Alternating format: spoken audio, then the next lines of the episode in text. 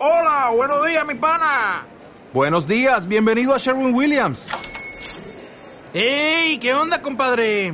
¿Qué onda? Ya tengo lista la pintura que ordenaste en el ProPlus app. Con más de 6.000 representantes en nuestras tiendas listos para atenderte en tu idioma y beneficios para contratistas que encontrarás en aliadopro.com. En Sherwin Williams somos el aliado del PRO.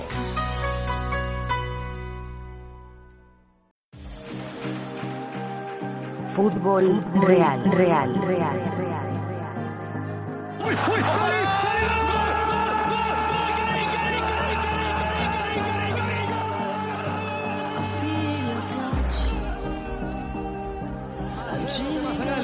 la derecha.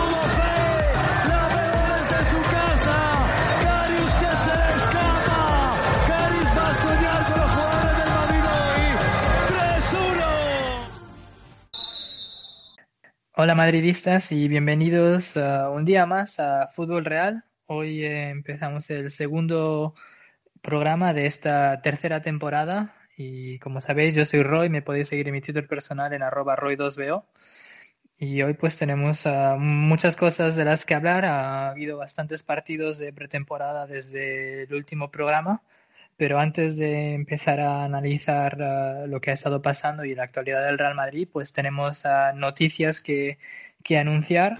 En primer lugar, como sabéis, pues desde esta temporada estamos disponibles en la plataforma de Spotify, así que podéis seguir todos nuestros programas desde Spotify. Aparte, pues empezando desde los últimos días, también tenemos una cuenta en YouTube, así que podéis seguir todos nuestros programas en nuestra cuenta de YouTube. Lo podéis seguir en Fútbol Real en YouTube. Podéis uh, suscribiros, uh, darle like a todos los programas, comentar para que podamos ver vuestras opiniones. Podéis poner sugerencias de lo que queréis que, que hablemos en los programas.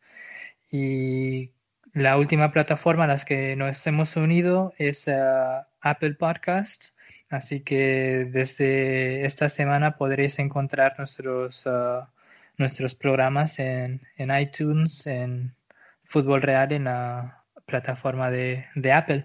Así que ya no tenéis excusa para no escucharos.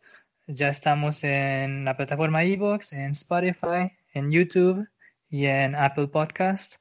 Así que buscar Fútbol Real en la que más os guste o en todas si queréis. Uh, suscribiros, comentar, darle like y criticarnos, que, que, nos encantan las críticas. Así que pues ya sin más vamos a empezar con el programa de hoy y para ello pues tenemos tres grandes colaboradores, así que vamos a darles la bienvenida al programa.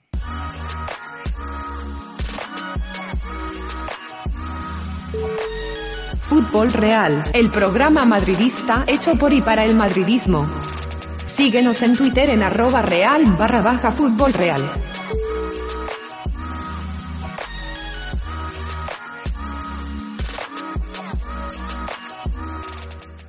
Y en primer lugar, pues desde Miami tenemos a María, que la podéis seguir en arroba tildegm en su Twitter personal. Ella es la presidenta de la Peña Sur de Florida, la Peña Madridista de, de Miami. También colabora en la Galerna y en otros podcasts. Así que, María, pues bienvenida una vez más a Fútbol Real. Hola, ¿qué tal? Sí, ya tenía mono de, podcast de Fútbol Real, que es mi padre, es que me ha dado la vida en este mundo podcastero, con muchas ganas de hablar con vosotros, contaros mi viaje a tierras neoyorquinas, eh, donde vivimos un poco de todo y ganas de meterle caña a unos cuantos. Pues sí, ganas de meter caña y a ver pues A ver si despides a alguien esta, esta temporada también. Pero un placer tenerte, María.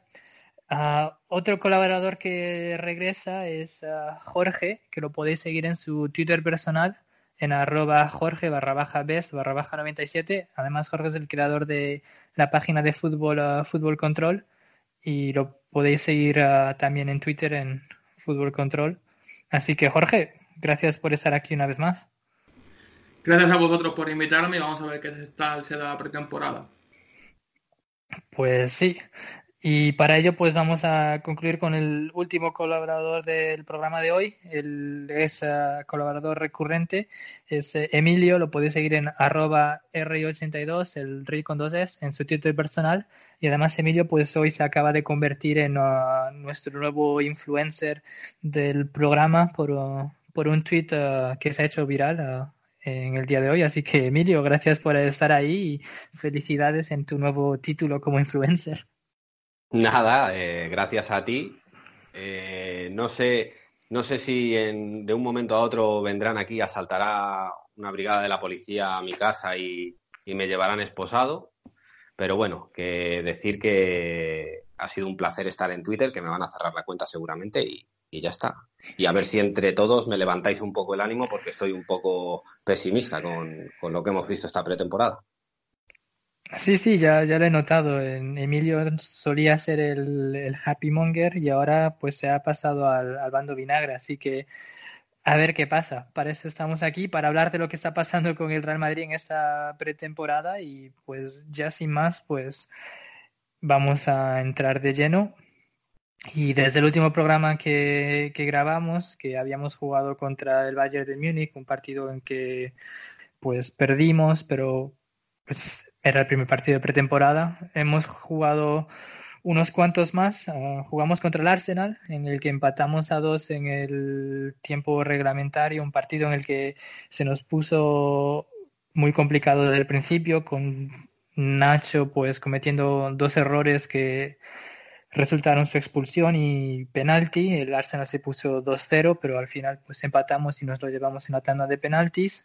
Después llegó el partido que pues creo que muchos de nosotros quisiéramos olvidar contra el Atlético de Madrid, en el que pues nos pasaron por encima directamente y acabó 7-3 y gracias. Después perdimos contra el Tottenham y pues ayer uh, tuvimos el probablemente el mejor partido en el que le ganamos al Fenerbahce por cinco goles a tres, pero que también nos deja muchas dudas porque los errores y despistes en defensa pues no se van. Así que pues ya para hablar así en general, ¿no? De, de lo que las sensaciones que estamos teniendo de esta pretemporada, que parece que hay cosas que, que, no han cambiado desde la temporada pasada. Vamos a preguntar a nuestros colaboradores. Vamos a empezar contigo, María, ya que pues el partido este fatídico del que nadie quiere hablar, pero tenemos que hablar de que fue el partido contra el Atleti, que tú presenciaste en persona, pues empecemos contigo y después ya nos vamos uniendo nosotros a la conversación. Pues, ¿qué decirte? Fue una, una, pesadilla. O sea, los prolegómenos del partido, evidentemente, pues lo pasamos muy bien con todas las peñas de, Estados Unidos. Pero el partido en sí, yo creo que llevaba sentada pues ni 10 segundos en mi silla y ya habíamos palmado, ya estábamos perdiendo 1-0. Eh, para mí fue un bochorno completo, fue vergonzoso. Eh, yo no entiendo cómo puede ser que jugadores que llevan años en el Madrid todavía no entienden que no hay una cosa llamada amistoso contra el Atlético de Madrid y que salieron a verlas venir. Y estoy hasta las narices de escuchar, oh, es que entramos mal al partido. El Madrid lleva tres años entrando mal en los partidos.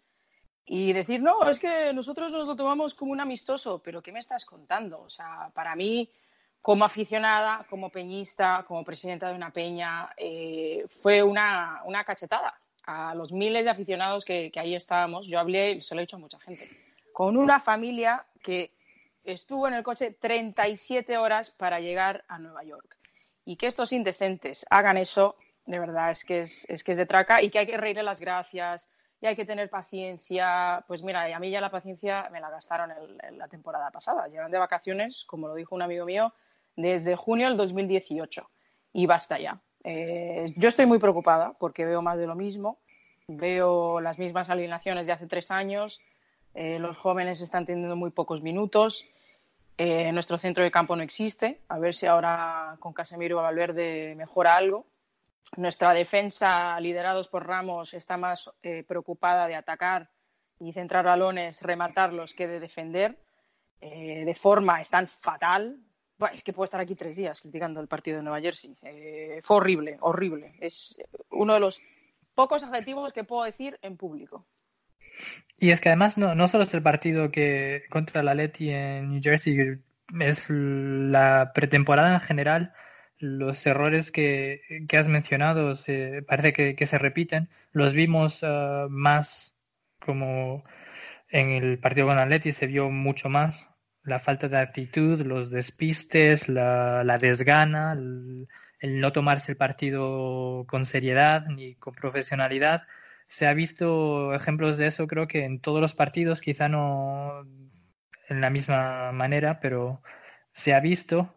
Y creo que la excusa de que es pretemporada sirve en cierta manera en algunas cosas, pero no en todo lo que, lo que has dicho tú. De hecho, estoy de acuerdo en que llevan de vacaciones mucho tiempo y hay partidos que hay que tomárselos con un mínimo de, de profesionalidad, ¿no? En la pretemporada entiendo que, que estén lentos, es normal, que, que, les falte puntería es normal, que, que hay algún tipo de despiste Pero la desidia, es normal. La desidia no es Eso normal, es a lo que voy. ¿no? La O sea, desidia no, la desidia que, que no meta la pierna a nadie no es normal, que en lugar de defender floten dando marcha atrás no es normal.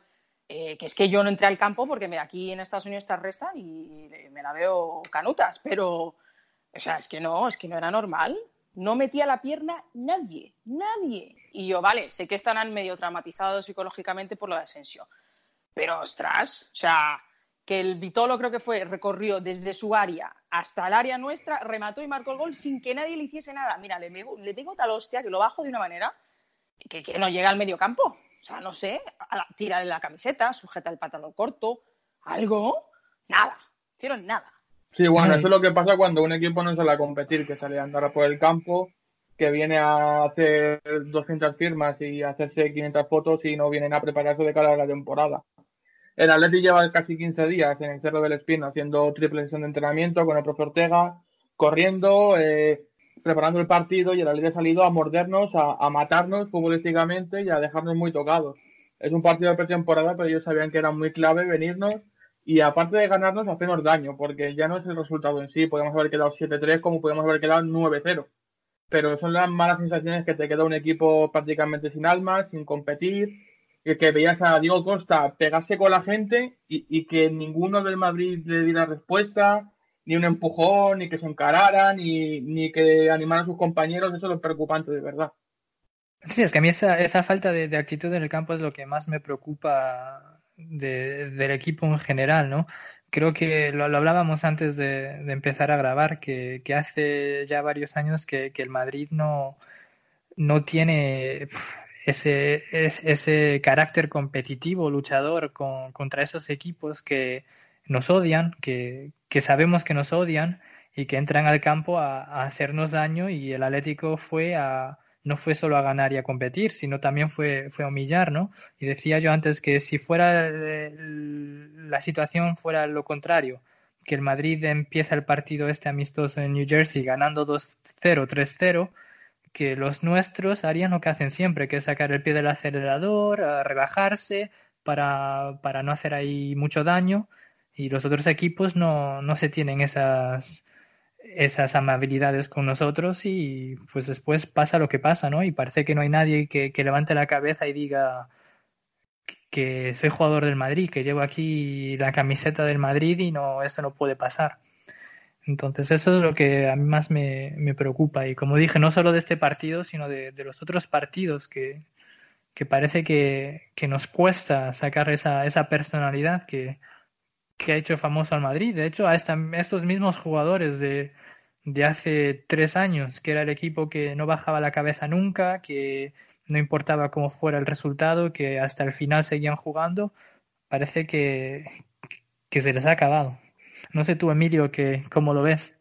Pues, como han dicho los compañeros, y como estás diciendo tú, bastante mal, ¿no? Es el peor partido que yo recuerdo del Real Madrid en años. Eh, existe la excusa de que era un partido de pretemporada, de que no había nada en juego. Bueno, se puede tomar como excusa, ¿no? Gracias a gracias a que estamos en esa tesitura, porque si no, pues, pues no sé, creo que se hubiesen visto pañoladas, se hubiese pedido la cabeza del entrenador, de varios jugadores, que ya por ahí en Twitter se está pidiendo, pero bueno, hablo de, algo más serio. Y, bueno, pues, pues muy preocupado. Yo, como ha dicho María, eh, veo el, mismo sistema que el año pasado, veo, veo que, salimos al campo y no tenemos una idea clara de a lo que, de a lo que queremos jugar Veo jugadores en baja forma, veo jugadores desconcentrados. Mm, lo de Sergio Ramos es, es, increíble. Yo no, yo no entiendo cómo un jugador con tanta relevancia, con tanta importancia, puede hacer los partidos que está haciendo y luego salir en, rueda de prensa, hacer declaraciones y, lejos de, animar un poco a la gente, de, pedir disculpas a, sobre todo a los aficionados, ¿no? Que, que hicieron tantos kilómetros en Estados Unidos y, y demás, eh, que no tienen la posibilidad de ver al Madrid en, en directo, nada más que una o dos veces al año en estas giras, eh, da una excusa absurda y, y, se pone él, mismo a los pies a los pies de los caballos. lo veo... la verdad. No, pero bueno, si es que Sergio Ramos sabemos que en defensa es uno de los mejores del mundo, pero, pero bueno, en, con el micro en, con un micro abierto, pues las cagadas pueden ser monumentales. Y, la cosa es pues que, con los de Ramos no solo es porque la excusa de que es que en defensa es uno de los mejores del mundo, pero con el micro no, creo que esa excusa a Ramos ya se le ha, se le ha agotado, porque ahora mismo el último año y medio en defensa no, no está en los mejores del mundo y, y creo que tiene que, que, espabilar un poco, ¿no? Como capitán de este equipo, como alma de la defensa, es él el que tiene que, que asegurarse que los compañeros que están defendiendo mantengan las líneas, mantengan las coberturas, que, que no se despisten, que no pierdan los jugadores que están marcando, que no les ganen las espaldas con la facilidad de lo que pasa, pero es que el problema es que, que uno de los que peor está defendiendo ahora mismo es él. Entonces, si el alma de tu defensa no, no funciona, pues los demás tampoco. La, la defensa ahora mismo es un barco que no tiene capitán. Porque ahora mismo Ramos, eh, estos últimos años, el último lustro, prácticamente ha sido un gobierno absoluto de Ramos, el mejor central del mundo, tres, cuatro años seguidos, el que le ha puesto el alma, el que le ha puesto el hambre, el que le ha puesto las ganas, la intensidad, todo. Pero yo desde el año pasado, que ya empezó a borrarse de los partidos, acordaron la tarjeta amarilla que hizo en Ámsterdam, luego que si se borró para grabar no sé qué, luego la última temporada, la última fase de la temporada tampoco la jugó, pero luego jugó dos partidos con España. Yo creo que Ramos está a mil cosas, y mira que me gusta Ramos, pero yo creo que está a mil cosas, pero no está centrado en, el Madrid y sacar adelante un proyecto que cada vez pinta peor. A ver, y nos centramos en Ramos también por, por las declaraciones que hizo, por, por todo lo que está comentando Jorge, y, ya si me apuras le podemos achacar el creo este que ha tenido con, con, la oferta esta que tenía de China, que, dijo el presidente y demás. Que bueno, es casi mejor correr un tupido velo y, centrarnos en el, en el fútbol, que es lo que realmente no, nos interesa. Pero, pero es que toda, toda la defensa está mal. Tuve a Carvajal el partido contra Atlético de Madrid y, y estaba totalmente desquiciado. Marcelo, Marcelo estará más delgado, pero sigue siendo un desastre tácticamente. Y, bueno, Nacho, eh, con las temporadas buenas que ha tenido en el Madrid y lo válido que ha sido para, para tener ese rol secundario, ahora mismo es un jugador pues que no, no, no sirve para la plantilla del Real Madrid. Eh, siento mucho decirlo porque es un tío que, que lo da todo y seguro que ama el escudo pues como el que más, pero, pero no sirve ahora mismo en, en estas circunstancias. Claro que no, yo, pues yo lo que le veo que le pasa a Nacho es que Nacho eh, ha llegado al Madrid porque es un jugador de cantera, un jugador de la casa, un jugador que conoce los valores del Madrid, de, lo que ha inculcado desde pequeño, que mete lucha, que mete ganas, que mete punto honor, amor al escudo. Pero Nacho lleva mucho ya tiempo instaurado en la plantilla, es amigo de Ramos, amigo de Modric, está convirtiéndose en un núcleo duro. Y ese núcleo está dejando de correr, está dejando de luchar, y son las características que le hace a Nacho estar en la plantilla. Por ejemplo, Modric puede no correr, pero es tan bueno que como tenga un balón en el pie, te puede dar una asistencia. Nacho no va tan sobrado eh, técnicamente como Ramos, por ejemplo. Ramos eh, con el piloto automático puede ser de los top 10 eh, centrales del mundo. Pero Nacho, si no tiene ese agarre, ese compromiso, esa lucha, ese punto de honor, yo creo que se convierte en un jugador muy mediocre y que eso sí que está en su mano. El correr y luchar no depende tanto de un día o de dos, sino de, de lo que tú quieres hacer.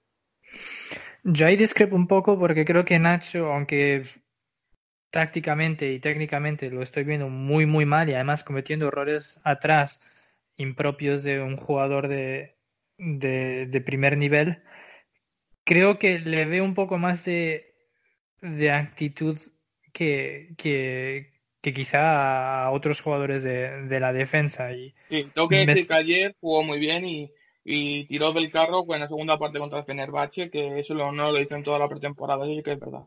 Sí, y es algo que, que, me he fijado, que, que, Nacho cada vez que comete, comete un error, le ves los gestos de frustración con, consigo mismo cuando, sí, cuando hace algo que, no debería. Lo que demuestra que al menos eh, le importa. Hay otros jugadores que, que les ves hacer errores de, fatales y, y como que no fuera con ellos. Hasta algunos parece que están intentando culpar a, al jugador que esté más cerca de él levantan los brazos como, no sé, no es culpa mía. Claro, porque está más pendiente de su caché como jugador que, de, que del escudo, porque realmente son profesionales de fútbol y realmente ni son madridistas, ni, ni serán culés, ni serán atléticos la mayoría. Por ejemplo, el otro día Carvajal está muy mal hacerlo, pero la patada que le pega al, jugador del Atlético de Madrid es entendible. Yo como madridista lo entiendo viene de una jugada que en la que a Benzema se le pega un palo tremendo, que no pitan al árbitro, pasa el balón, llega al cubo, le meten otra patada y Carvajal, harto de la situación, le pega una patada al jugador del Atlético que lo levanta dos metros del suelo. No debe canalizarse así eh, la frustración ni las ganas, pero eso demuestra que está poniendo un poquito de ganas y le está doliendo un poquito en el amor propio, ¿sabes? Yo creo que eso habla muy de un jugadores como Nacho o como, eso siempre, siempre se ha dicho que es la impotencia eh, de, un deportista cuando te están goleando de, una manera tan humillante. Y, es normal, es normal, no debería serlo, vale. No es políticamente correcto justificarlo, vale, pero, pero es normal, nos ha pasado en contra. Cuando nosotros hemos goleado o hemos humillado a algún rival, pues a alguno se le ha ido la olla y, nos ha atizado una patada. Si es que es lógico, es que es fútbol. Eso es fútbol. Lo que no es tan normal es que Diego Costa se revuelva de la manera que se revuelve, que le falta tiempo para defender a su compañero, cuando lo otro es una entrada agresiva, es un lance del juego, y lo de, y lo de Diego Costa es una clara agresión. Mm, como habéis dicho antes, a mí me sorprendió que luego Diego Costa ahí se lanzara miradas asesinas a diestro y siniestro, y ahí nadie del Real Madrid eh, saliese a, a, cuerpear con él, a, por lo menos ponerle un poco las cosas en su sitio, ¿no? Eh, un compañero de, selección, eh, entre comillas, lo de compañero y lo de selección. Creo que mm, Lucas Vázquez sí que intentó ir a por él. Sí, lo tengo con todas... yo. Costa, que hacer. Ya, pero con todas las críticas que, que recibe el chaval, ahí sí que fue de los primeros en salir a, a defender a Carvajal. Sí, a, Lucas Vázquez les tuvieron que agarrar dos veces. Yo lo tengo grabado en vídeo, pero eso, pues la galerna no lo podía subir porque no tienen los derechos de audiovisuales, ¿no? Pero no, le tuvieron que sujetar entre tres, ¿eh? Por eso. Bueno, yo lo grabé desde dentro del estadio, o sea, no le estaba quitando la imagen a nadie y estaba acreditada, se supone, pero no puedo, o sea, ya, pero no puedes. no podía grabar, o sea, que no podía difundir nada del partido en sí. No, de hecho es eh, que ahora le, le tuvieron que agarrar tres personas. Sí. Pero yo en esa situación, cuando Diego Costa, que es un titán, que es un jugador muy importante de la Atlético, casi capital para Simeone, se revuelve y empieza a hacer esas cosas, yo echo de menos que un tío con el peso de Sergio Ramos salga a defenderlos. Porque Sergio Ramos, quiera o no Diego Costa, es su capitán en la selección española. Y tiene muchísima más relevancia que Diego Costa. a Diego Costa, que es la superestrella del Atlético, que le está metiendo 7 al Madrid, que llegue Lucas Vázquez con, el perdón, que sí es muy madrivista, le echa muchas ganas, mucho punto honor, pero no le puede hacer frente a Diego Costa. Eh, Carvajal lo intentó y se llevó un manotazo que le, que le dejó el cuello marcado. Yo ahí sí que echo de menos a Sergio Ramos, un Sergio Ramos como cuando Muriño, que le pegó un puñetazo a Puyol. Que no se corta, que no, no, no pueden hacer eso, pero tampoco puedes pasar al otro extremo que está ahora. Yo creo que debe haber un punto medio de defender a tus compañeros y defender a tu equipo.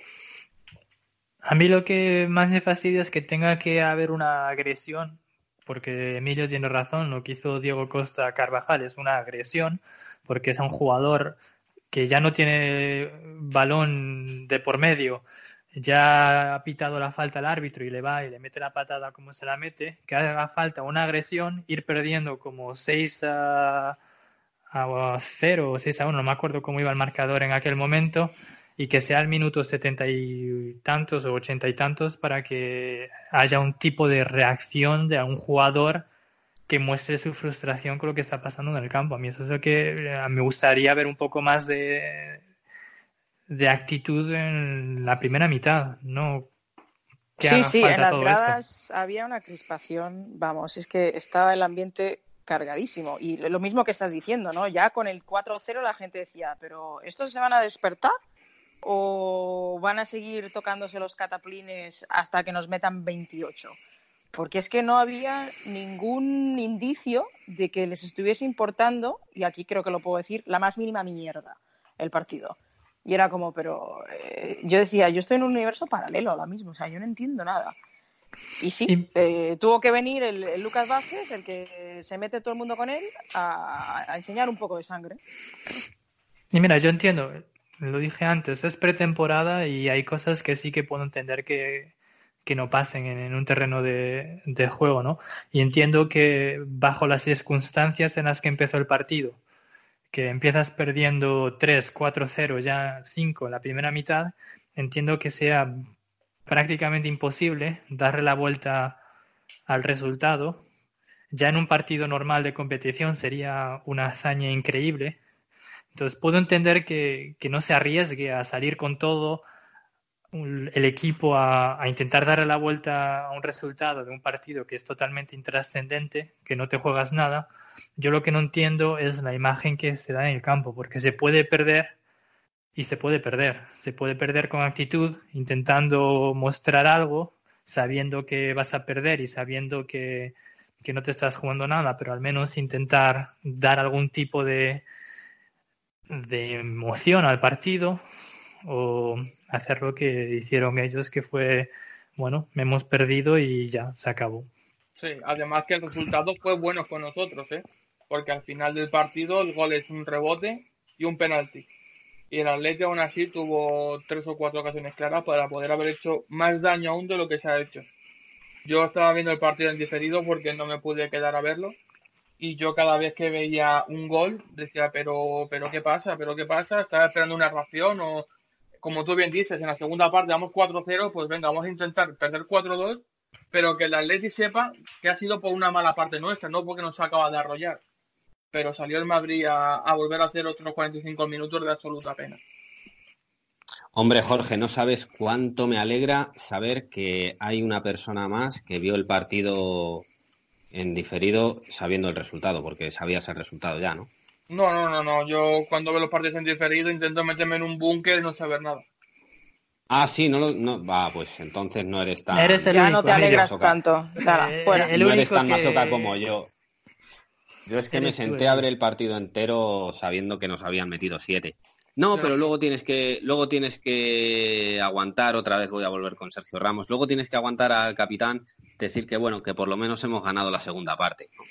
Cuando los tres goles que marcó el Madrid, bueno, pues uno fue de un penalti bastante claro, ¿no? Eh, otro fue de rebote de Nacho y el otro, pues ahí en una jugada embarullada ya con el Atlético de Madrid, pues un poco a Aunque- verla venir. Aunque el gol, por sacar algo positivo, si es que se puede, o algo menos malo, si es que se puede de este partido, el gol de rebote de Nacho viene de una buena jugada de, de, de Nazar, que no está destacando mucho en esta pretemporada, pero en esa jugada pues sí que se deshizo bastante bien de la defensa del Atleti para dar el pase de la muerte que rebota en los pies de Nacho y acaba en gol. Entonces, lo único moral la tuya sacando algo positivo. Madre mía. Pues, de mayor quiero ser como tú. Muy bien. Y no nos rajamos las venas aquí. En todo se puede ver algo positivo, aunque sea mínimo. Es que luego es que luego es que luego nos quejamos de del madridismo este vinagre, que todo lo ve mal, que siempre están con la crítica, que no son capaces de animar al equipo y, y, y luego, y luego tienen un montón de energía para sacar lo negativo, ¿no?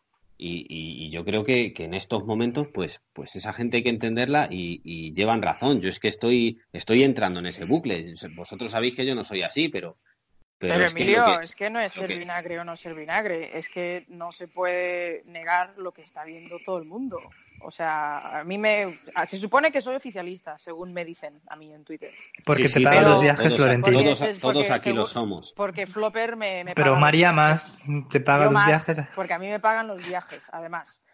Eh, pero ya va, o sea, se supone que el oficialista, en teoría, alaba todo lo que hace el equipo y Flopper y la madre que lo parió que pues es que no hay nada que alabar. ¿Cómo vas a alabar a un equipo que, le han metido tropocientos goles en la pretemporada? Un equipo que, no hace nada, un equipo que con su conducta insulta al aficionado. Pero por favor, entonces yo soy vinagre caducado. Pues, no sé qué decirte, que no. Yo creo que es que al final el problema que hay es que no puedes criticarlo todo por criticar, como hacen muchos, tampoco defenderlo todo por defender, como hacen muchos. Y cuando hay que criticar, se critica y cuando hay algo positivo, pues mencionarlo, no entrar en los extremismos que, que entra mucha gente. Sobre, sobre todo no, no caer en el, en el insulto, en, en perderle el respeto a, nuestros propios jugadores. Eh, por ejemplo, Lucas Vázquez, ¿no? que, que sabemos que, que es increíble cómo un jugador puede cometer tantos errores durante tanto tiempo, porque puedes tener un partido malo, dos, tres partidos malos, pero es que prácticamente todo lo que hace lo hace mal. Todos los balones los pierde. Eh, lo único que puede hacer el hombre es correr de un sitio para otro. Eh, lo, futbolísticamente está fatal. Pero, Aunque en el último partido contra el Fenerbahce sí que mejor un centro, una asistencia. De, ahí sí, un buen centro además. Bueno, sí, sí. Eh, iba a decir una burrada, pero bueno, que hasta un reloj estropeado marca bien la hora, ¿no?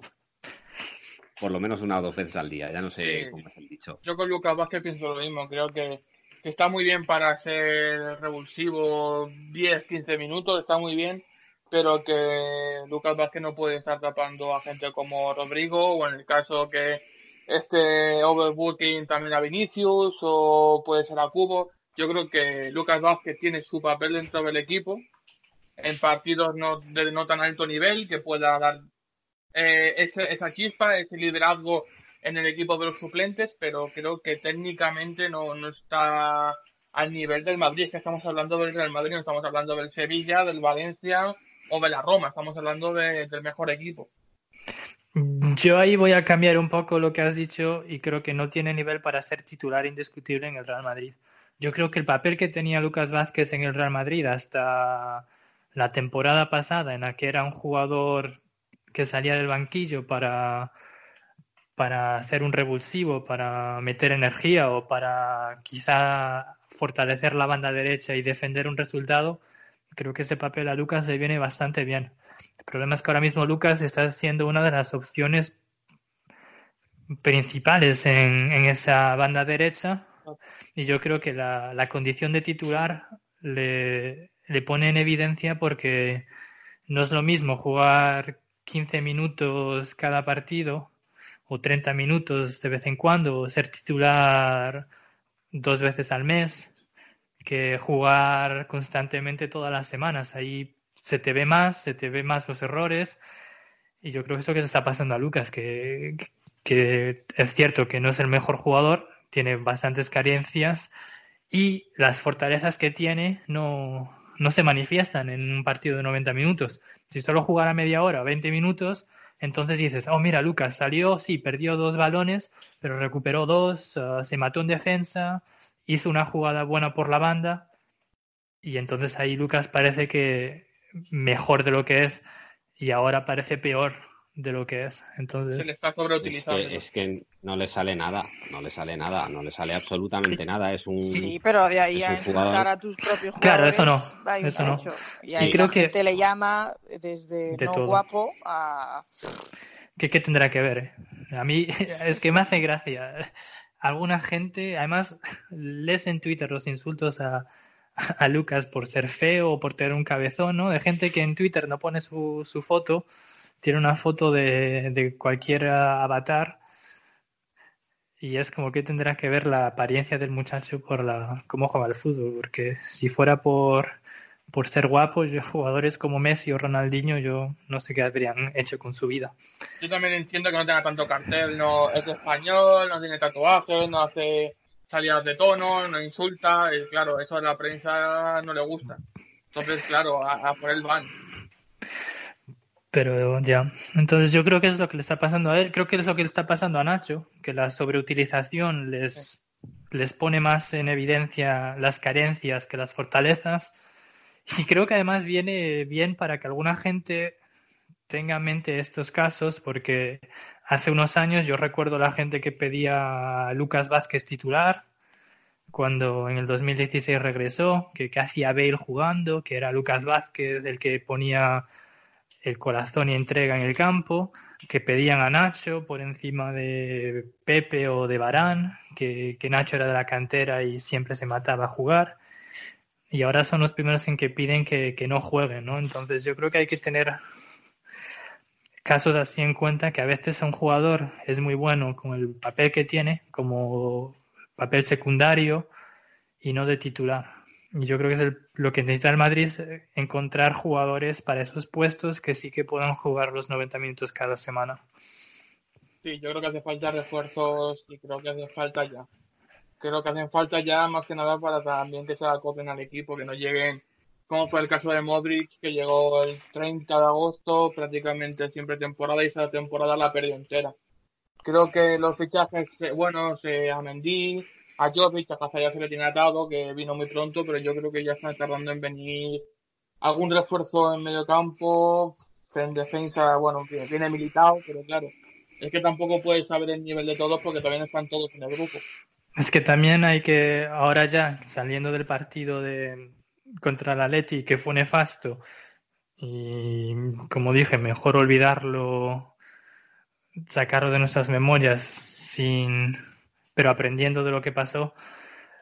Después el resto de la pretemporada creo que también se ha visto un poco condicionada por, por eso. Eh, Casemiro no está, eh, no hemos podido ver a, a Militao.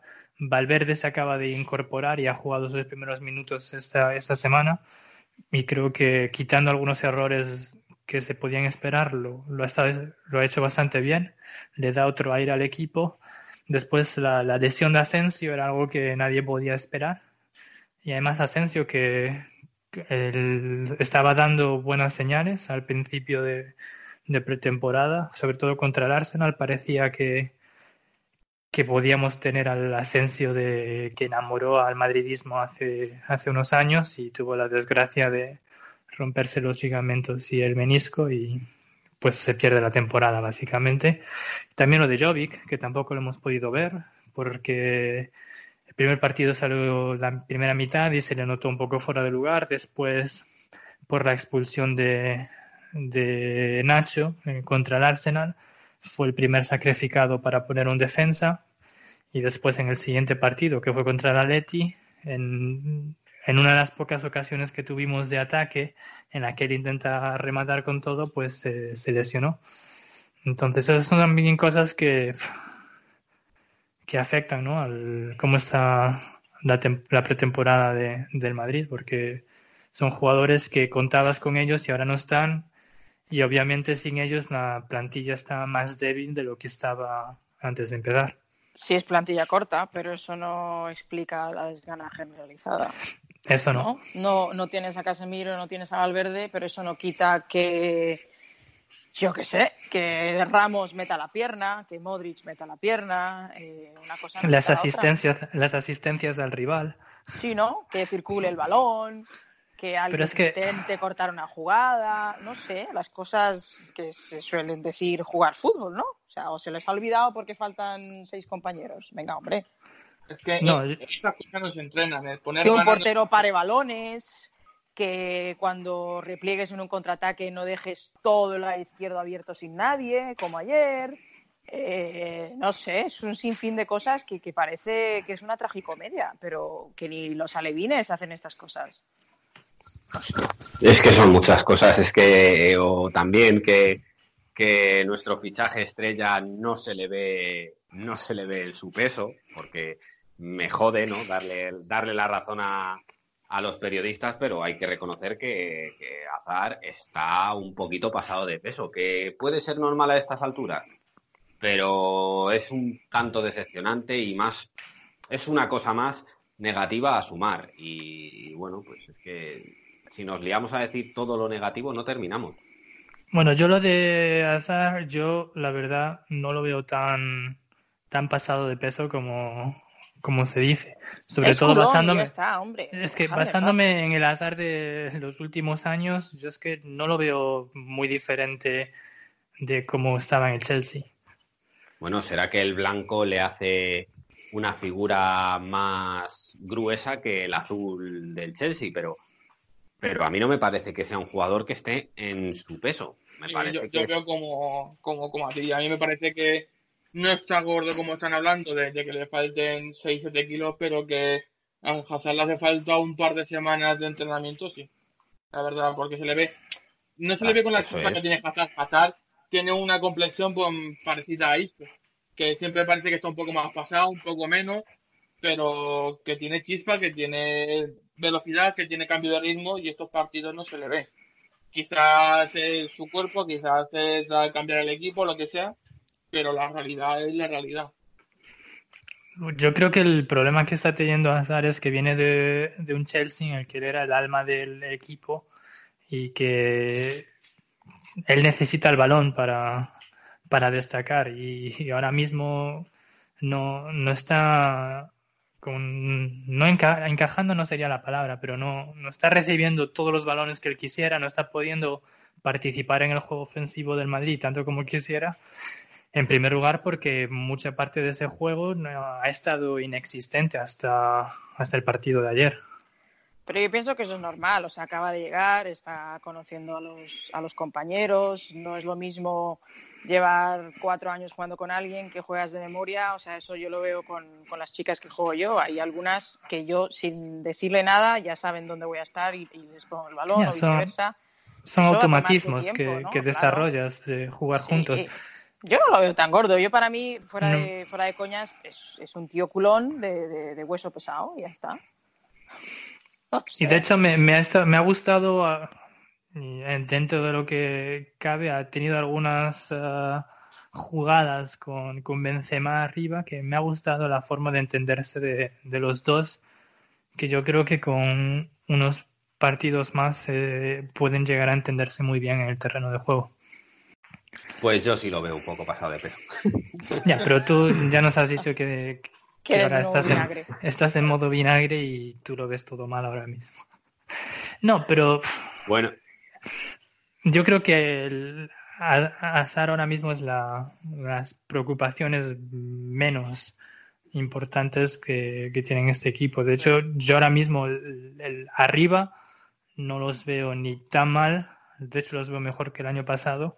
Yo lo veo de medio centro para atrás, que hay demasiados despistes que, que es que eso no, no se arregla ni con entrenamientos ni estando bien físicamente, eso se arregla con un par de gritos y quizá dos tortazos a un jugador que están cometiendo errores, pero como decía María, que no los cometen ni, ni en infantiles, ni en juveniles, ni en alevines. Sí, y que al fin y al cabo el físico se entrena, se le pone una semana intensiva, doble sesión, lo que sea, se le pone a correr y se pone en forma. pero que el lateral derecho tuyo esté defendiendo al lateral izquierdo en medio, de una basculación, eso me parece que es más de conceptos y de, y de táctica y eso se tarda un poco más en entrenar que, que poner que bajar a dos kilos, tres kilos. Eso es lo que Oh. más realmente me preocupa a mí. O que tu capitán entregue un balón al contrario que acaba resultando en gol porque esté intentando salir del área cuando recibe el balón desde su portero sin saber que la normativa ha cambiado y podría haberse quedado donde estaba. Eso es para... Yo no sé. Eh, Es que eso es de quien están atentos.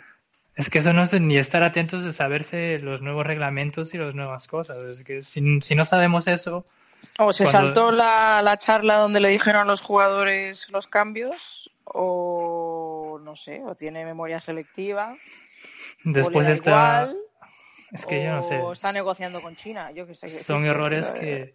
Es como el gol, de- el, el gol del Tottenham, es un partido en el que perdemos por 1-0, Madre que para mí no fue un partido tan, tan malo, para pero es que el gol de ellos, el gol de ellos es una asistencia que le da Marcelo a Harry Kane por impedir que un balón salga por ah, fuera de banda. Y es además un error casi calcado al que hizo en la Supercopa de Europa hace un año contra el Atleti que le regaló la Supercopa que es que por e intentar evitar que un balón salga por fuera de banda en una situación en el campo que no es muy comprometedora para el equipo acaba regalándoles un gol. Y eso es que es de no estar atento, de no tener, yo no sé, Exactamente, eso es no estar metido en el partido. Es como el central que hace el corte y en vez de sacarla al sexto anfiteatro, se va a la vuelta y se la quitan. Eso es por no estar atento y no estar viendo que tienes alrededor, Marcelo, viendo que tiene a dos tíos, que tiene a Harry Kane, que no tiene a Soldado en el Granada, tiene a Harry Kane, que como le des un metro, te va a meter gol. De hecho, Eh, es lo único pero que hizo Harry Kane en todo el partido. Claro, pero es que Harry Bueno, Kane y ganaron. Claro, es lo único que necesita y se la regaló. Le dijo, mira, aquí Su trabajo es marcar goles y bueno, lo marcó y nosotros no le marcamos ni al arco iris, pues ya está. Y ahí también entra, y, en esa no, no es por echarle culpa a Ramos, porque creo que en esa jugada no es culpa de él, pero también tiene que estar atento a, a decirle a Marcelo, déjala salir porque Harry Kane me viene encima. Y no me da. No, es que esa parte no era amistosa. Ahí no se podía regalar un saque de banda. Entonces es que Es que son cosas de, son, son, que hay. Son cosas de, son errores de, de, no de atención, son de, pero chicos, que vivís de esto, lleváis toda vuestra vida jugando al fútbol, ¿qué os pasa? Y además Marcelo que reincidente, que hace un año perdimos un título por ese mismo balón, en esa misma zona del campo, con el mismo toque, dándosela al delantero. Yo soy Marcelo y cada vez que me pasa una acción así, la dejo salir y me da igual todo. Si acabo de perder yo una competición por eso, el resto de mi vida, cada vez que tengo un balón así, lo voy a dejar fuera. Dime lo que quieras, nos colocamos y defendemos. Pero no hago ese, esa tontería, ¿verdad? Y mira que yo soy partidario de salir con el balón jugando, de no perder balones porque sí, pero es que creo que ese, que este equipo a veces, a veces no, no, es que peca demasiado en eso, en intentar salvar balones perdidos para no tener un saque de banda o intentan darse la vuelta y sacar el balón jugado en vez de dar un patadón arriba y deshacerse de él que al final acaba dando al contrario un montón de oportunidades en áreas del campo que son muy muy peligrosas. Pero lo que pasa al Real Madrid cuando quiere sacar la pelota es que no tiene un automatismo. Eh, muchas veces los centrales se abren, se mete Cross entre los dos centrales y viene Modric. Pero es que alrededor de Modric no hay nadie para sacar el balón. Supongo que si tienes un automatismo y tienes... Es que este equipo se conoce entre sí, que llevan cuatro años jugando los mismos. Supongo que alguien de los extremos o el delantero debería bajar, pero es que Benzema tampoco puede bajar al sitio de- del pivote. Ya No, es que- Madrid que no tiene idea, no tiene, no tiene recursos. Y es que eso es antes, antes con, cuando estaba Cristiano, Benzema podía venir a recibir mucho más cerca porque no tenía la obligación de estar en el área a rematar. Pero es que ahora, si Benzema viene al medio centro a recibir el balón y lo abre a, quien sea que esté en la banda, después tiene que peda- pegarse un carrerón para llegar al área chica, para estar en posición de, remate. Entonces no, no, es, no es factible. Entonces yo creo que el Madrid ahora mismo lo que le falla es la defensa y la unión entre la defensa y el medio centro para empezar a montar las jugadas de ataque. Y es lo que desconecta a, los jugadores es arriba. Que el equipo, el equipo está partido, está partido, partido en dos. Sí, sí. El equipo bueno. no, no, sabe a qué, a qué jugar, como ha dicho Jorge, no, no hay una idea clara y no hay y no hay un remedio para, para cuando el equipo contrario está mejor colocado que tú o tácticamente te ha, te ha comido la tostada, pues decir, bueno, pues no podemos desarrollar el planteamiento que teníamos pensado, pues vamos a armarnos atrás, les damos el balón, intentamos buscarle las cosquillas de otra manera. Y, y, y, bueno, el partido, el partido ante el Tottenham, no lo habéis dicho, si no es porque Igor Navas nos, nos, nos ridiculizan de nuevo, ¿eh?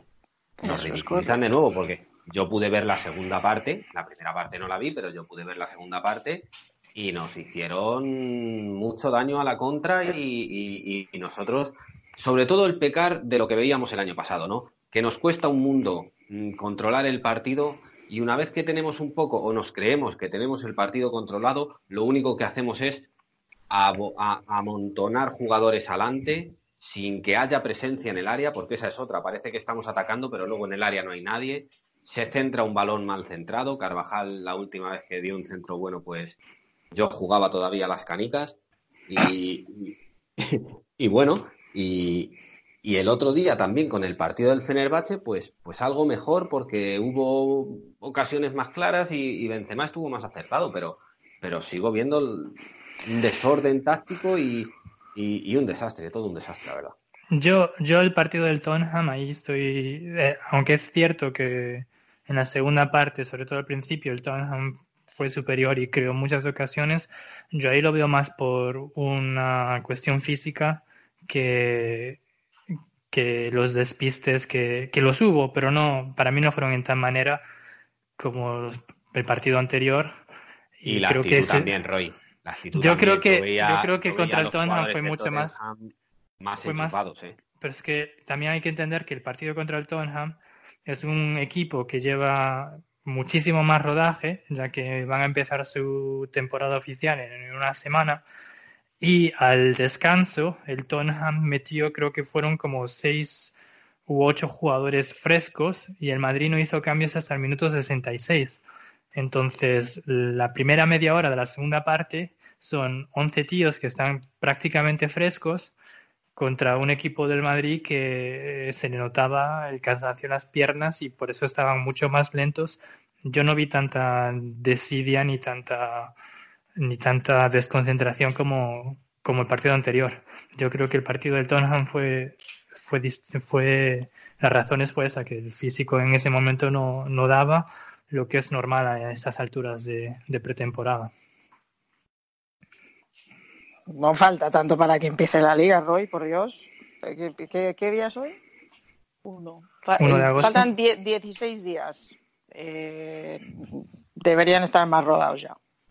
Sí. En mi humilde opinión. Sí, pero si los comparas, estás comparando un, a un equipo que lleva ya jugando unas semanas antes que están en otro nivel físicamente, yo eso lo Que no los excuses, jefe, que no te lo compro, que, que no, no, es animal no de que- compañía. No me No. tienes que comprar nada, pero es que es, es así. Cuando estás fres- fresco y físicamente mejor que tu adversario, parece que eres muchísimo superior. Y de hecho se vio ayer, digo, en el partido contra el Fenerbahce, al principio no se vio tan superior al Madrid, en la segunda mitad al Madrid se le vio mucho mejor y Sí, pero- mucho tiene que ser porque entraron jugadores frescos y el Fenerbahce no hizo, no hizo tantos cambios. Entonces ellos estaban muertos y nosotros no, y por eso les pasamos por encima la segunda mitad. Tampoco hay que confundir estar bien físicamente con hacer el perro en el campo, porque estoy de acuerdo contigo que eh, muchas veces se le ve al Madrid un poco cansado en esta pretemporada, pero luego sale Cubo, sale Rodrigo, sale Vinicius, sale Mariano, sale Valverde, sale Javi Sánchez, los, los chavales de la cantera salen, salen todos y salen con tres marchas más que los que están jugando todos los Sí, no, yo por eso digo que no es... ah, que hubo despistes y eso sí, y sobre todo el partido del Atleti lo veo una aberración total a, a la profesionalidad y a lo que es ser futbolista, pero hay otras cosas que para mí fueron más afectos físicos que, que de actitud, sobre todo con los jugadores que estás ah, mencionando ahora. Tampoco estamos tan mal como diría Laporte. Es que dentro de Hombre. todo lo que cabe hay, hay, aunque todo parezca, yo creo que el problema de esta pretemporada, el gran problema es la temporada que hicimos la temporada pasada. Pero esta, esta gente, esta plantilla tiene la oportunidad del día 14, cuando se juega el partido en Vigo, callarnos. Como está hablando Sergio Ramos, Marcelo, Modric, Cross, el núcleo duro del vestuario y decir, mira, nos están pegando palos por todos lados, llevamos un año haciendo el ridículo. Eh, nos están pegando esta pretemporada palos eh, hasta donde no nos tienen que pegar. Vamos a llegar a Vigo, vamos a poner el puño encima de la mesa, vamos a meter los cuatro. Así se nos callará a todos, a nosotros, a, a la prensa antimadridista, a, a todo el mundo. Pero lo que yo me temo es que va a llegar a Vigo, vamos a hacer el mismo ridículo, ganaremos 0-1, o empataremos a 1, o perderemos, vamos a empezar ya perdiendo uno o, o tres puntos con el Barcelona. Y eso ya es muy difícil remontarlo, porque tenemos cuatro o cinco partidos fuera de casa en el primer mes, en el cual no vas a ganar la liga, pero sí que puedes perderla. Me gustaría ser positiva, pero en estos momentos mm, no puedo. Y sé que soy la psicóloga del grupo y os tengo que animar y demás milongas, pero no puedo. Luego lo que dices tú, Roy, de que, claro, arrastramos eh, lo de la temporada pasada, es que la temporada pasada nos pegamos 10 o 12 partidos con las sensaciones que estamos viendo ahora. Gente fuera de forma, gente desconcentrada y sobre todo, ¿sabes? Una, una cosa que me preocupa, que no lo hemos comentado todavía, el, el- tema de Zidane. Lo que me transmite Zidane ahora mismo mm, me preocupa. Me, preocu- me preocupa casi más que, que el desastre táctico, que la falta de físico. Ve- veo a Zidane un tanto desgastado y un tanto también asqueado. O sea, Yo le veo mm, tranquilo. Eh, y me también. preocupa, me no preocupa esa veo tranquilidad, como si él ya tuviera todo esto previsto. Como si no le Yo no sorprendiera le lo veo, que está yo no le veo tranquilo. Yo he visto Yo todas las tranquilo ruedas no de le veo, prensa yo le veo cabreado. y yo no le veo tranquilo. Yo le, yo le veo le veo más perdido y asqueado que, que otra cosa. Y yo no sé si es por, por las preguntas de la prensa, por lo el tema de Bale, el tema de James, todo, todo Pero- esto pero- que, que tienes un culebrón asqueroso, pero, Una pero no lo pregunta, veo. Y encima los resultados que no ayudan, claro. Pero cuando dices que no lo ves, Sí, sí. no lo ves tranquilo, ¿estás ah, refiriéndote a cuando habla en las ruedas de prensa o lo que se ve de su actitud en la, en la banda durante Es- los claro. partidos? Claro, es en el banquillo, lo claro. que a mí me transmite, lo que a mí me transmite es su cara, no sus Pero, palabras, pero sino ¿cuándo? su Pero cara, ¿cuándo?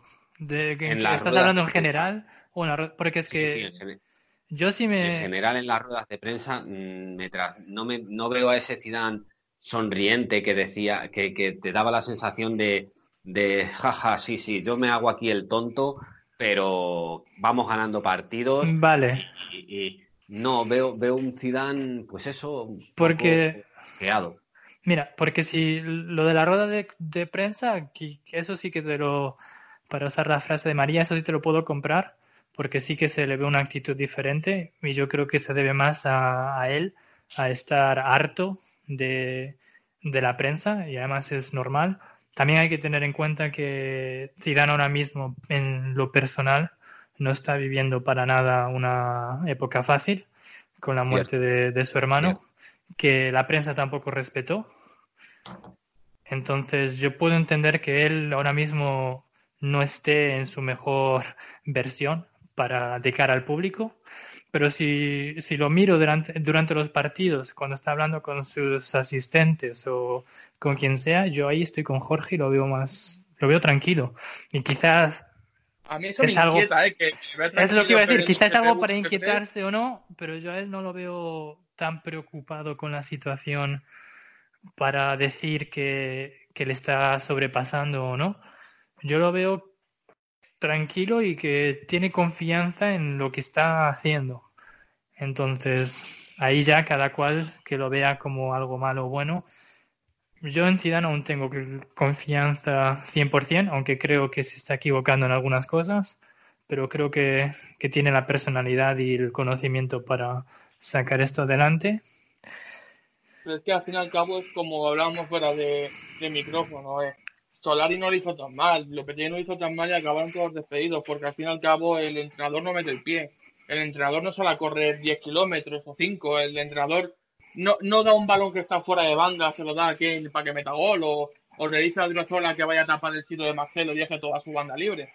Eso al final el entrenador, el entrenador pone los jugadores, y al final los que ganan son los jugadores. Yo es que no entiendo tampoco tantos palos a los entrenadores. Yo no, creo que no es darle palo a Zidane, es, es simplemente comentar eh, las sensaciones, las, las sensaciones que, que está dando ahora mismo, por lo menos a mí, no son de seguridad, no es, no es para nada mmm, seguro en sus declaraciones o, bueno, aparte de que no está diciendo nada, es que no veo tampoco soluciones o que esté o que, o que se esté. Da la sensación de que Zidane está lo que quiere es fichar a Pogba y una vez que venga Pogba, pues ponerlo ahí en el centro del campo y que por arte de magia, pues, pues esto se, empiece a solucionar, ¿no? Yo sé que el análisis va más allá de, de, de la tontería que Y es que, y aparte, decir, ¿no? ¿no? pero es que aparte ni sabemos al 100% que eso es lo que quiere Zidane. Creo que podemos llegar al acuerdo de que Pogba es un jugador que le gusta, pero no yo no sé si me fiaría al 100% de que es lo que está diciendo Zidane en el, al club de que es el, la solución a todos los problemas y que es su pieza clave.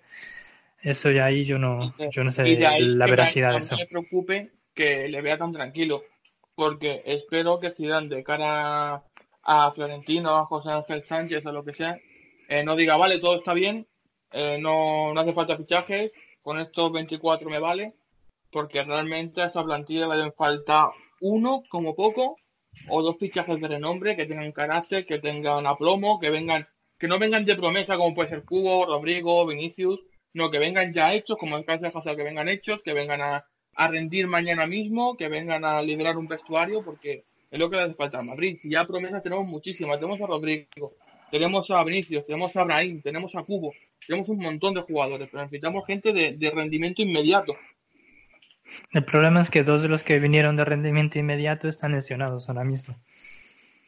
Que también, como dije antes, eso también afecta, porque Marcelo no habría jugado quizá todo lo que ha jugado si Mendy no se lesiona hace unas semanas.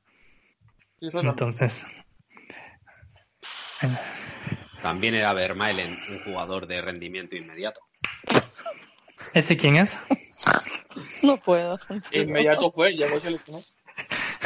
Llegó, se lesionó no, no y se fue gratis. aquella declaración, ¿No recordáis aquella declaración de, del directivo del Barcelona? Vermaelen es un jugador de rendimiento inmediato. No, yo es que sí, cuando hablan sí, no les suelo prestar es atención. Que me, me, me, ha recordado la frase. Es como cuando escucho decirlo del 200%. Bueno.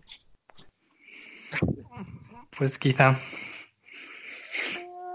Pero a ver qué, qué pasa con, con la plantilla porque yo creo que yo aún tengo confianza en, lo, en la capacidad de, de Zidane.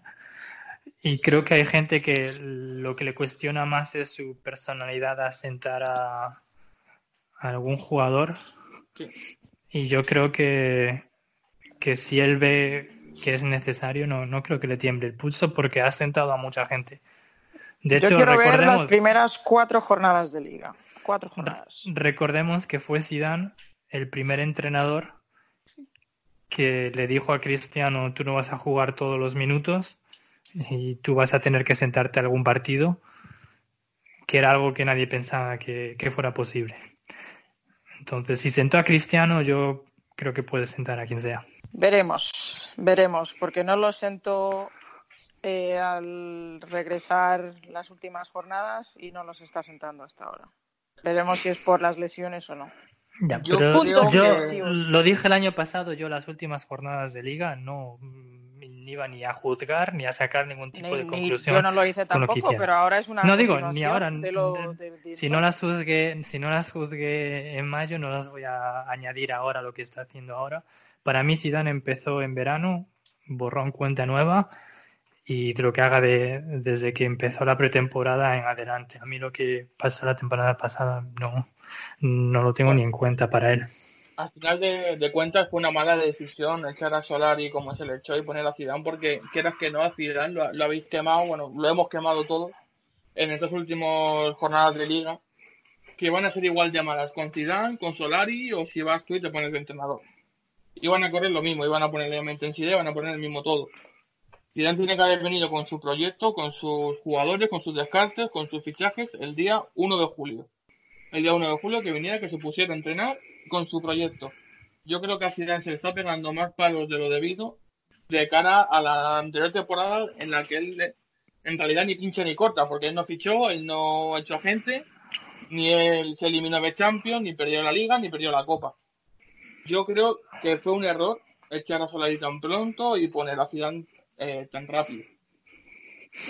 Yo no sé si fue un error o fue una decisión acertada. Puedo entender por qué a Zidane le hubiera preferido hacer lo que hizo para ver el vestuario desde dentro, sabiéndose que no se jugaba nada, para tener una mejor idea de lo que necesitaba hacer para la siguiente temporada, que llegar en verano sin haber visto desde dentro lo que estaba pasando. Entonces yo creo que ahí puedo entender por qué Zidane le, hubiera se tomó la decisión que se, se, tomó. Después, a lo que dice que se, se le está echando en cara los últimos partidos, sí, que quizá le está afectando más de lo que le habría afectado venir en verano, también. Pero creo que son cosas que, conociendo a la prensa, conociendo a la afición, hubieran pasado, quizá de menor manera, pero hubieran pasado de todas formas. Hay gente que, que, le echa en cara a Zidane no haber ganado nada el año pasado por haber dimitido el verano anterior. Entonces, en, esta prensa y en esta afición, yo lo que sea críticas me creo que pasarían de cualquier modo. Y ahora ya pues uh, ya nos estamos uh, quedando sin tiempo, ¿no? Pero ¿hay algo más, algún otro tema que no hayamos mencionado que os gustaría añadir al programa de hoy? Pues yo creo que hemos hecho un buen resumen, ¿no? No hemos ido Entonces, uno por uno, pero... Entonces, yo ahora creo que voy nos, a... ha quedado, nos ha quedado el podcast como, como la pretemporada del Madrid, un poco desordenada, pero bueno. Aquí por lo menos nos hemos desahogado un poco y, Seguimos la línea del equipo, hombre, la línea sí. empresarial, la línea... Desorden, desorden total y nada bueno. Y ya está. Solución no hemos encontrado, pero bueno, por lo menos hemos pasado un... Ahora os voy a poner a, a, con la espada contra la pared y voy a hacer una pregunta. Me vais a tener que decir los tres lo que creéis que es el problema más grande que tiene que solucionar Zidane ahora mismo. Solo una cosa entre todas las que hay y decidme qué es lo más positivo que habéis visto en esta pretemporada hasta ahora. Y estáis obligados a decir algo positivo. Si no, despedidos. Vale, jefe. Y si queréis, empiezo yo para que vayáis pensando. Pero creo que lo más negativo que necesita es poner orden en la defensa. Las faltas de atención, lo llevo diciendo todo el programa, me parecen grotescas y para ahí tiene que darle un toque a, a, Sergio Ramos, no porque sea el mayor culpable, pero porque es el capitán del equipo y aparte es el jefe de la defensa y es el que tiene que asegurarse de que sus compañeros están en posición, marcan los foras de juego correctamente y que no hagan las tonterías que hacen, era el primero. Entonces, para mí el primer y mayor problema que tienes ahí, orden en la defensa, y todo pasa por Sergio Ramos. Y lo más positivo que, que, he visto, aparte de los jugadores jóvenes que me están gustando y mucho, es la, el dúo Benzema y, y Hazard, que quitando que aún hay cosas que mejorar, no parece que estén jugando, que hayan solo jugado cuatro o cinco partidos juntos y creo que ahí pues si les llegan los balones en condiciones, los dos pueden crear una dupla bastante peligrosa. Entonces, ¿cómo es? Tres cosas que necesita arreglar y algo. No, una, una cosa, la- el, lo que creas que tres. va peor, Estás haciendo ¿no? trampa. dije uno. ¿Qué Lo que creo dije? que va peor, nuestro centro del campo. Y que necesita mejorar, es eso. Eh, y el después centro lo del que... campo, Vale. que no, no carbura, no corta balones, no recupera, no distribuye, no hace nada. Por no hacer, no hace nada. ¿Y qué es lo otro? Algo positivo. Lo más Eh, positivo que, que sacas Lo de esta más pretemporada. positivo es poder haber visto unos minutos de cubo. Ahí, ahí lo dejo. ya no hay más. Lo más Bueno. positivo es singular. o- o que hay que- Vale, algo, algo es algo. Pues eso. Ya está. Fin. Está bien. Vale, ¿quién se atreve ahora? Yo, Jorge, Emilio, Yo lo tengo Jorge. claro, sí.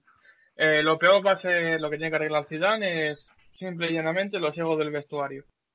Eh, las ganas y la, entrega se hace por la gente del núcleo duro del vestuario. Yo creo que llega un momento que esos jugadores que forman el núcleo eh, mandan más que el propio entrenador. Yo creo que eso tiene que llegar Zidane con mano dura y tirarlo. Y creo que lo mejor de la pretemporada solo tiene una palabra y se llama Benzema. Ya está. Benzema sigue con su racha, sigue entregándose, sigue siendo un jugador en vez de un jugador como ha estado cinco años. Y me parece que es la única piedra a la que nos podemos agarrar. Vale. Bueno, pues para mí lo peor es el, el tema táctico, ¿no? El desorden, la falta de, de idea en, en- en el juego que queremos desplegar y, y la falta de alternativas. Yo he visto pues el mismo Madrid aburrido y sin ideas de los últimos partidos de la campaña pasada. Y lo mejor de la pretemporada pues es que se está terminando y van a empezar ya los partidos en serio. No, no, no, no, eso no te sirve. Eh, bueno, pues si no me sirve eso, pues me voy a quedar con Rodrigo, que me, me ha parecido un jugador, para no haberlo visto, ¿no? Pues, pues me ha parecido un buen jugador. Creo que se puede quedar en el primer equipo y se le pueden dar, se le pueden ir dando oportunidades poco a poco. Me parece una alternativa ahora que, que se ha lesionado Asensio, que esa es otra de las grandes malas noticias de la temporada, de la pretemporada. Es cierto. De hecho, quizá la más. Pero es que has dicho que solo se puede decir una cosa. No, no, has preguntado no, no. si tres y has dicho que una. No, no, una. Pero yo he Pero- hecho trampas ahí. Sí, sí, ya veo, ya. Y aquí una que sigue las reglas soy yo. Ay, Dios mío, ¿esto qué es? No puede ser. No puede ser. Pero gracias por haber contestado a la pregunta los tres. Y hablando de la de lo de Rodrigo, que a mí me, me ha gustado mucho lo que, lo que he visto de él, y me parece que es un jugador que, que tiene un futuro increíble, incluso presente. Creo que solo recordar a la, a la gente que nos esté oyendo que, que se informe un poco si han escuchado lo de las quejas y críticas de que Rodrigo o Cubo o incluso Vinicius tengan ficha de, del Castilla, que se informen un poco de las reglas de los extracomunitarios, porque ahora mismo el Madrid tiene demasiados y por eso es una de las razones por las que estos chicos van a estar en el Castilla, porque no podrían estar en el primer equipo, porque no tienen el, el pasaporte comunitario. Bueno, y de todas maneras se está esperando hasta el final para ver si al final se consigue el pasaporte italiano para Valverde. Sí, de hecho se está esperando que Valverde reciba el pasaporte para principios de septiembre, creo que es lo que se está esperando. Y si fuera así, entonces uno de ellos podría pasar a, a la primera plantilla, probablemente Vinicius, que es el único que no puede jugar con el primer equipo por no tener más de 10 partidos, por no tener edad de juvenil. Y tanto a Cubo como Rodrigo, por edad, podrían ser parte del filial y subir con el primer equipo y jugar más partidos porque aún siguen siendo considerados uh, juveniles por, por su edad. Y eso es al instante que le salga el, el pasaporte. Sí, al instante de que salga pasaporte a Valverde ya no cuenta como jugador extracomunitario. Si consigue que Pero del día sí 9 pasa. de, de agosto, se puede inscribir a uno más. Algo así es. Entonces creo que es agosto y no septiembre. De hecho, Es que el pasaporte de Valverde se lleva pidiendo casi un año. Ese tema sí que lo he visto varias veces escrito y lo que pasa es que hay un conflicto con papeles y que está ralentizando todo, pero se supone que para julio tenía que haber estado ya. ya. Y, y con el Madrid no va a haber indulgencias. No, yo no mandan. Entonces, ya, solo era eso, mencionar eso, porque he visto muchas críticas de que, ah, es que los van a mandar al Castilla, pero es que ahora mismo el Madrid no Pero es tiene que, más remedio pero que es que hacer eso. además a Cubo se le fichó para el Castilla. Sí, y- pero la cosa es que aunque ahora Zidane quisiera, se- sería muy difícil, tendría que sacar, es, sería lo que está haciendo el club es tenerlo así, porque de esa manera puede jugar con el primer equipo sin ocupar plaza. Y aparte pues después te asegura si juega con ficha de, de las categorías inferiores, porque son dos años, te aseguras que, que cuenta como, como canterano. Y pasaría a no contar, arreglaría muchas cosas para la Champions en temporadas ah, siguientes.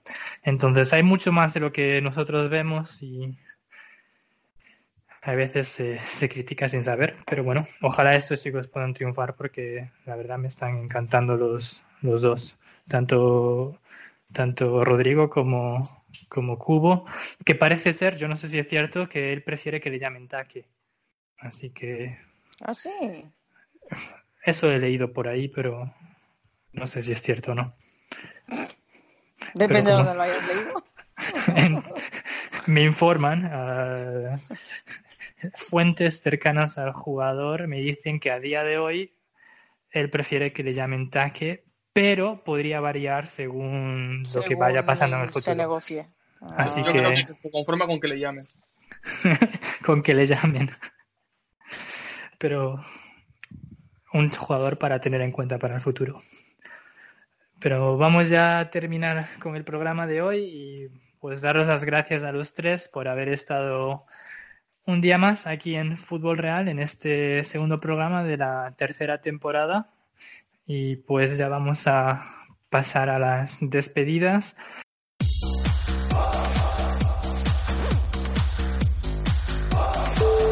Fútbol Real.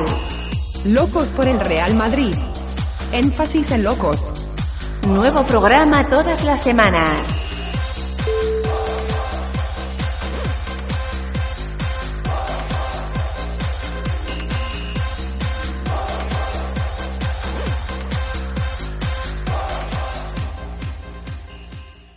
En primer lugar, vamos a despedirte a ti, María. Gracias por haber estado aquí. Recordar a la gente que te pueden seguir en arroba tildegm en tu Twitter personal, también en La Galerna, donde participas ah, con vídeos dando tus opiniones acerca de, del Madrid y en otros podcasts.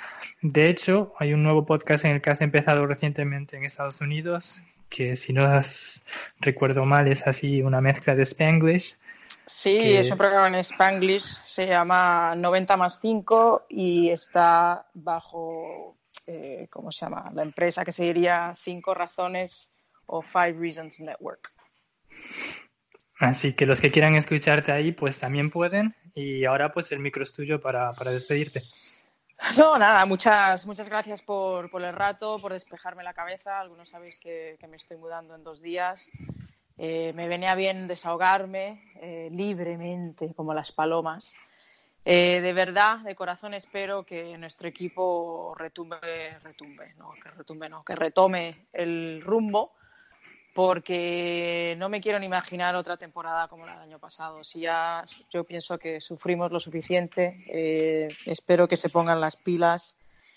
Y si le hacemos caso a Arancha, que nunca falla, se supone que va a haber más llegadas la semana que viene. ¿Quién? No sé. Si es el que queremos, tampoco. Pero, pero bueno, se dice que la fe es lo último que se pierde. Así que soy menos madridista que ayer. Perdón, más que ayer, menos que mañana. Que ya no sé ni lo que digo. Dios mío, me voy a volver loca. Bueno, ya lo estoy. Y que nada, que muchas gracias y muchos saludos desde este lado del charco. Y espero no esperar ocho semanas para volver a grabar con vosotros. ¡A la Madrid! Pues a la Madrid y ojalá estés eh, con nosotros pronto, pero como no paras quieta, pues habrá que, que hacer, a, como se dice, booking en- con antelación. Mira quién fue a hablar, el ermitaño. Sí, sí sabes que yo no salgo de casa. No No de te casa. preocupes, María, que es torro y lo edita y nadie se entera de que eres menos madridista que. Menos, menos madridista Si cada esto, día. si Menos esto- que ayer. si esto- si esto va a quedar para la intro. Esto va a quedar para la intro, ya verás. Menos que ayer y más que mañana. Eso, eso. Pues eso. No puedo Pero ya con que- mi vida. Ya que estás aquí ahora, Emilio, pues vamos a despedirte a ti. Recordar que los que, que quieran seguir en Twitter, creo que por ahora aún pueden seguirte en arroba rey82, el rey con dos es. No sé si, creo que aún no te han cerrado la cuenta, pero Pero queda poco ya. queda Bueno, poco. tengo, voy, a, voy a explicarlo brevemente. He colgado un, un vídeo de Messi en el que, bueno, da la sensación de que echa algún tipo de sustancia a una bebida. Yo ya me he tomado la libertad de decir que la sustancia era psicotrópica, ¿no? Eh, eh, la gente me ha insultado, me han dicho de todo, ¿no? Y a mí eso no me importa porque, bueno, en algunos casos pues están en lo cierto, ¿no? Pero, pero el tema es que el tema es que dicen que lo que hace es eh, colocar las pajitas del vaso y casualmente he visto ahora mismo el mismo vídeo con un zoom en el que las pajitas están quietas en el vaso y se ve como él hace así con los deditos un movimiento mágico que, que bueno, que, que es cuanto menos sospechoso. Yo no sé si serán hormonas de crecimiento será la famosa pastilla esta que te quita la, la resaca, que dicen que ahora hay una pastilla que te quita la resaca. Yo no lo O sé, las pastillas de glucosa. o- los batidos. glucosa, pero vamos, o proteína, proteína en polvo, no lo sé. Oye, yo es que a mí en Ibiza eso de echar sustancia en una bebida, pues ¿qué quieres que te diga? Me ha parecido eso. Así que nada, me despido y, y ya os diré cuál es mi nueva cuenta cuando, cuando me la cree. A la Madrid. a la Madrid y pues eso. Y a los que quieran ver el vídeo, pues aprovechar y a arroba rey, arroba rey82, rey con dos es, y ahí podréis ver el famoso vídeo en el que creo que lo mínimo que se puede decir es que es bastante sospechoso.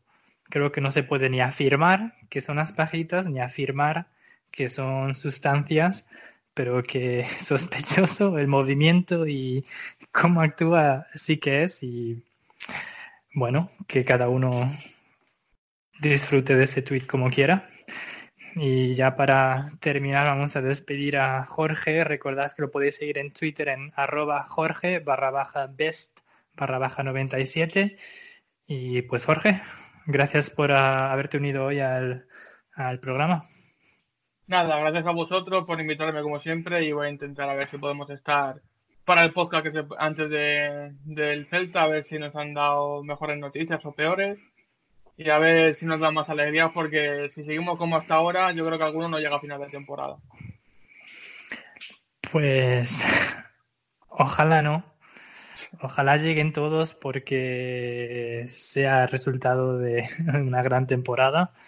Pero si alguien tiene que irse para mejorar la situación, pues el escudo por delante.